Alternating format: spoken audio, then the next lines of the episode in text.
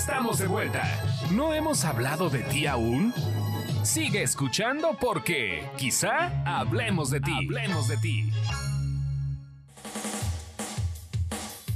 Ya estamos de regreso a este podcast de espectáculos, chismes, entretenimiento y mucho más.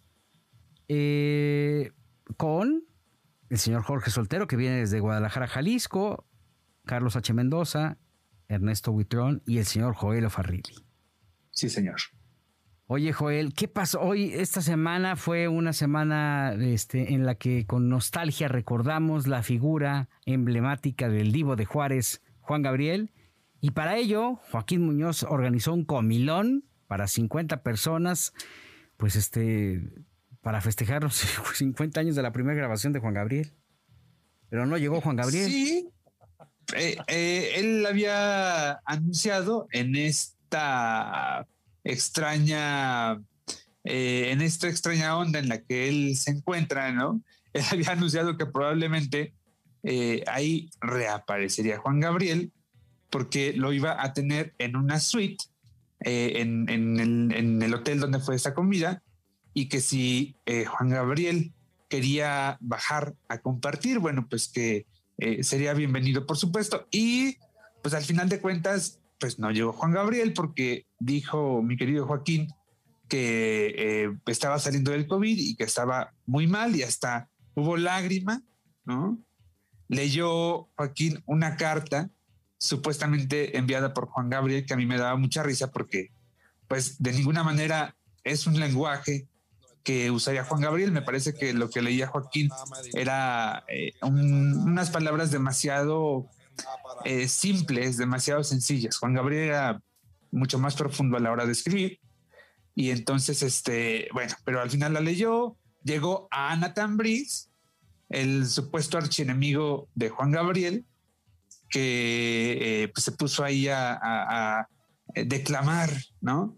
frente a un cuadro que tenían de, don Alberto Aguilera.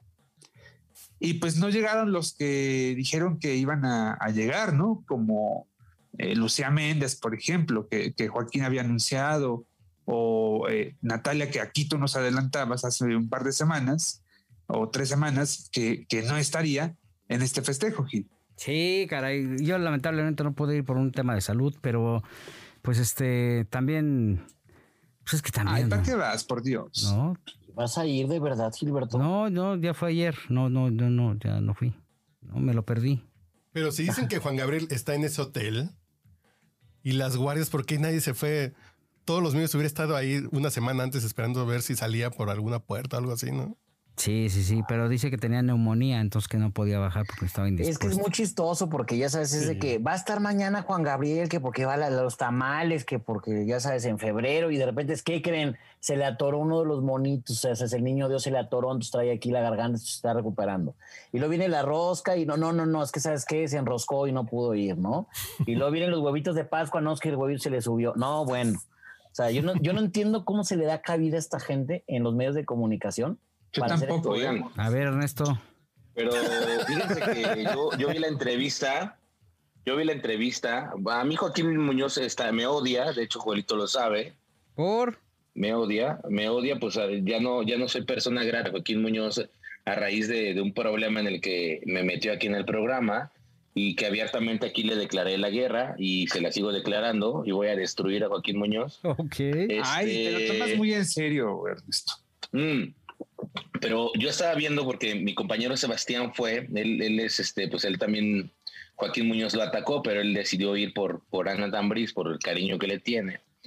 Y yo vi muy mal a don Joaquín, Juelito, no me dejarás mentir, yo creo que ya no carga a los peregrinos este año, ¿eh? Oye, no seas grosero. Yo, creo que el, bueno, yo creo que el que le dio COVID fue a Joaquín Muñoz porque lo vi, pero muy mal, ¿eh? De plano. Creo que la nota ahí es el señor. ¿Cómo? Llegó aquí a México con Colón, ¿no? Más o menos. Joaquín ha de tener unos, no sé, como unos 80, ¿no?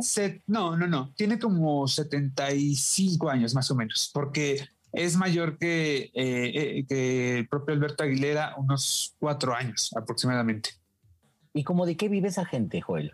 Bueno, eh, el trascendido, porque esto no me consta, pero el trascendido es que eh, eh, Joaquín eh, en los años 90 tenía, ah, era como, formaba parte de una cadena de, de polleros, ¿no?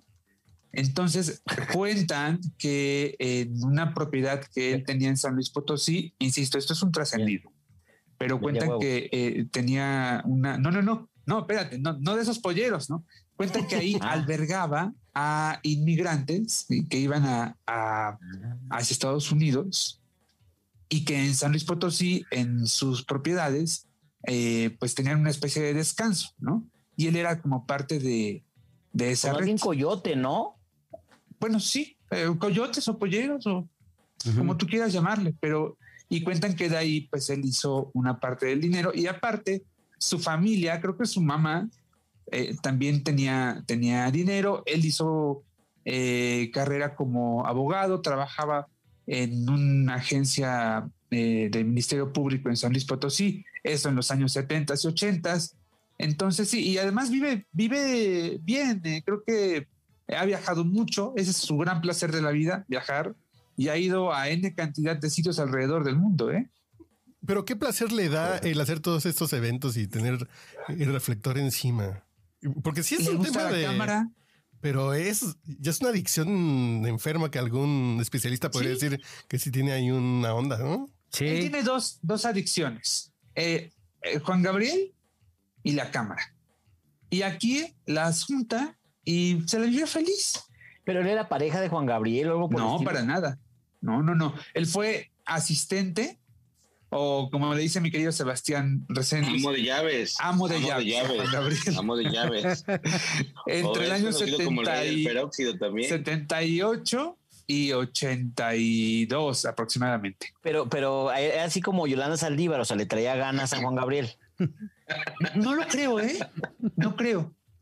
Incluso, y esta es una impresión, eh, eh, eh, una apreciación personal, eh, me parece que eh, cuando estuvieron juntos había cierto, una relación de amor-odio, porque al final de cuentas Joaquín era como una herramienta para, eh, para Alberto. Digamos que Joaquín era quien eh, casteaba Le regenteaba. casteaba a, a los padrote. chicos. No, pues no el padrote, pero era como el filtro, ¿no? Para eh, el filtro que unía a Juan Gabriel y a sus conquistas. Ok.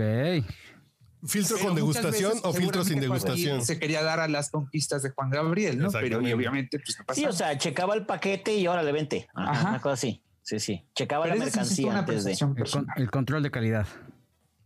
Sí. Si le ponían como el sello TIF, bonito lo dijiste, Gil. El control de calidad. como el sello TIF de la carne de cerdo, así les ponías en la nalga, ahí va. Oye, y bueno, ¿y por qué le estamos dedicando tiempo a este sujeto? Ah, bueno, entonces. ¿quién llegó? Pues no llegó nadie, ¿no? hablando de que fue la fiesta. Pues no. Nada No. más Marta Figueroa.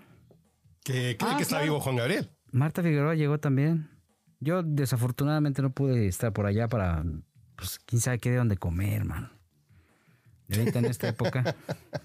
Y mira que ahí es, es buen anfitrión, ¿eh? Joaquín Muñoz. No sé cómo Eh. haya estado esta reunión, pero regularmente es este es buen anfitrión. Tipo cálido, la verdad, y fuera de Es este yo- tema tan particular. Sí.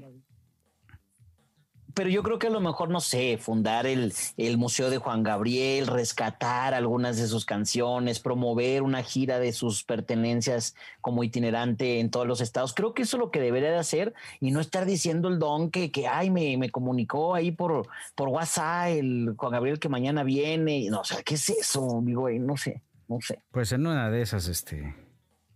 Si, si tenía contacto por Ouija o algo así, ¿no? No lo sé. Pues Yo no sé qué decir. yo creo que sí. Pero qué A ver, Joel, tú que fuiste cercano a Juan Gabriel, la verdad, o sea, ¿qué, qué opinión te merece cada vez que este señor sale y dice una cosa?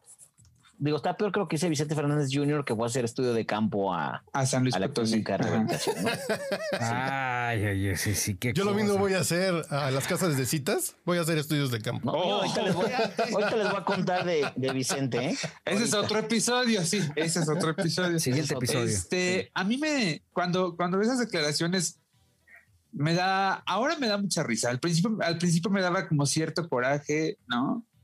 ahora me da mucha risa. Pero lo que me apena mucho, y sí me parece muy lamentable, es que los medios eh, hayamos recurrido a un personaje como Joaquín con una historia tan ficticia y que le hayamos dado tanta importancia, tantos minutos al aire, ¿no? Y que incluso casi, casi hasta entre producciones, entre programas, se lo estuvieran peleando.